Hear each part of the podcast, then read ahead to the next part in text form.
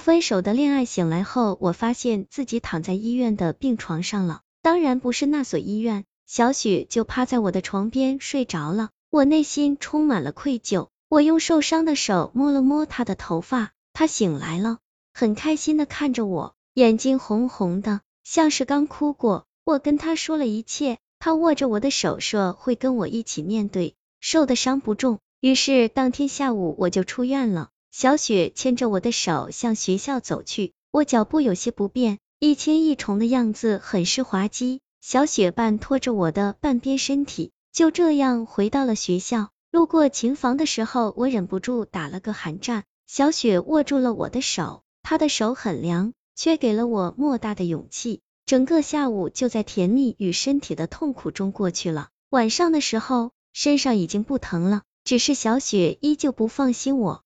那天晚上，他送我回的宿舍，临走的时候，他问我：“我们永远不会分开的是吗？”我笑着说不会。第二天我来到教室的时候，小雪却依旧没到。我打她电话却一直打不通，没有提示，只是电话拨出去就中断了的那种。我急了，问了同班的女生：“你知道小雪在哪吗？她怎么没来上课？”小雪是谁？那位女生看着我，眼神怪怪的。什么？就是我女朋友啊？她怎么没来呢？我音量不自觉的加大了。突然间，整个教室都安静了下来，若真可闻，所有人都用一种怪异的眼神看着我，然后他们就互相窃窃私语起来。我说他有神经病吧，好好的怎么他变成这样了？怎么会？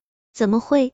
默然，我好像明白了什么。我仔细回忆着小雪的事情，却发现关于他的回忆都是在去了琴房之后的事情。第一次在病房钢琴上出现的影子很眼熟，在梦中长头发诡异的女生，照片窗户的背景，还有在钢琴前敲着琴键的另一个小雪。不，我不信，怎么会？我发了疯的冲向医院，心中不再有一点恐惧，我只想见一见我的小雪。真的只是一场梦境吗？跟着我一起出来的还有朋友小胖，他担心的看着我，我很害怕他的眼神。仿佛在说，你的小雪就是不存在的。我狠狠的推开他，来到了第一次弹琴的琴房。我摸着黑白色的琴键，闻着钢琴淡淡木头的香气，泪水一点一滴的滑落了下来。不要哭，身后传来一个温柔的声音。我惊喜的回头，没错，